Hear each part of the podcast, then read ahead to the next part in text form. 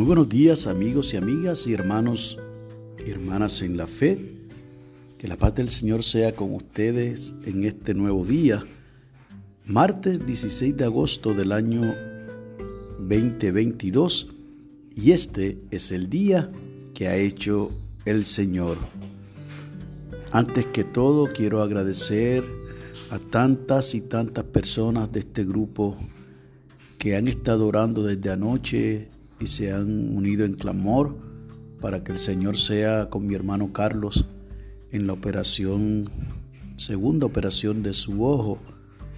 Y de verdad que doy gracias al Señor por este hermoso grupo que se compromete conmigo y de alguna manera o de otra en sus pensamientos, en su particular forma de hablar con Dios están presentando a mi hermano Carlos.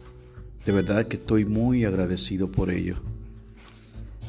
La lectura del aposento alto para hoy nos llega desde Illinois en los Estados Unidos por el señor Wayne Greenawalt.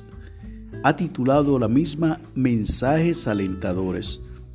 Nos invita a que leamos de el libro de los Hechos de los Apóstoles capítulo 11 los versos 19 al 30 que no es otra descripción de la iglesia de Antioquía, donde allí se le llamó por primera vez cristianos a ese grupo de seguidores de Jesús.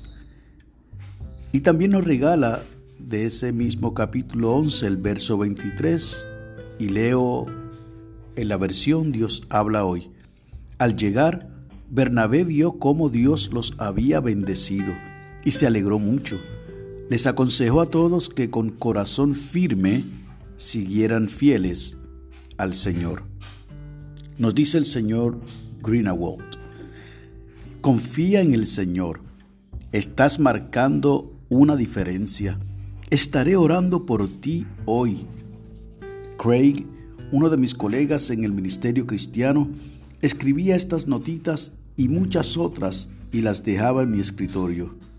Otros integrantes del personal y el hombre que él aconsejaba recibían mensajes similares. La pasión de Craig por edificar a otros me recuerda a Bernabé, el compañero del apóstol Pablo. Bernabé era famoso por su habilidad para brindar aliento. Cuando la iglesia en Jerusalén supo que muchos gentiles se habían convertido en Antioquía, encargaron a Bernabé viajar hasta allí e instruirlos en la fe.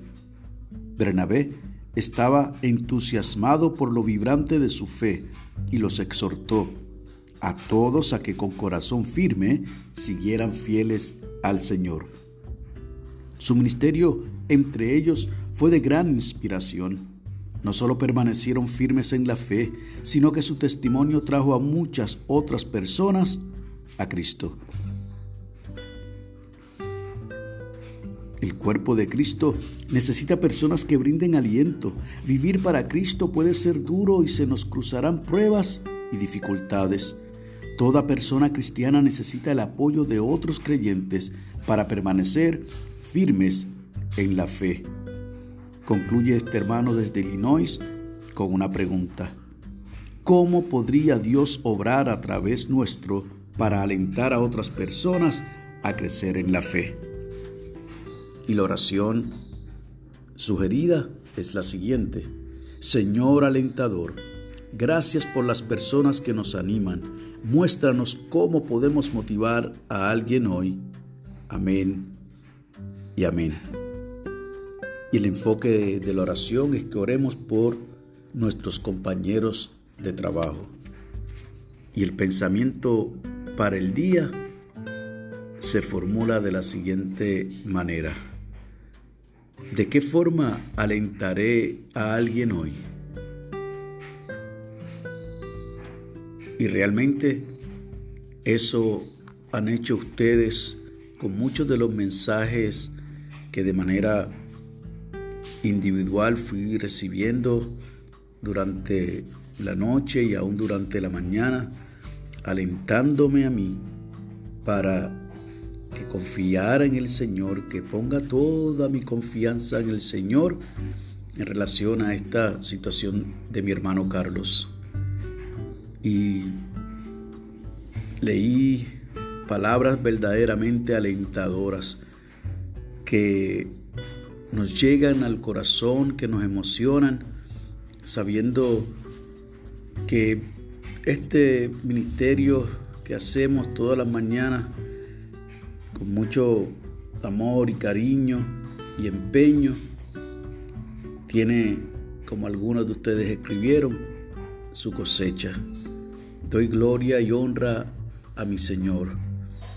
Y te invito a que de igual manera continúes alentando a otros y a otras en la fe. Fíjese que Craig lo hacía poniendo notitas en los escritorios de sus compañeros de trabajo. Igual lo podemos hacer nosotros. Póngale un post-it por ahí y escríbale buenos días, ánimo, adelante, tú puedes, vamos a lograrlo. Un Dios te bendiga, un Dios te ama. Y así también a través de las redes podemos hacer lo propio, de manera que todos y todas podamos recibir mensajes alentadores. Que Dios te bendiga y que haga resplandecer su rostro sobre ti y para con los tuyos haya paz.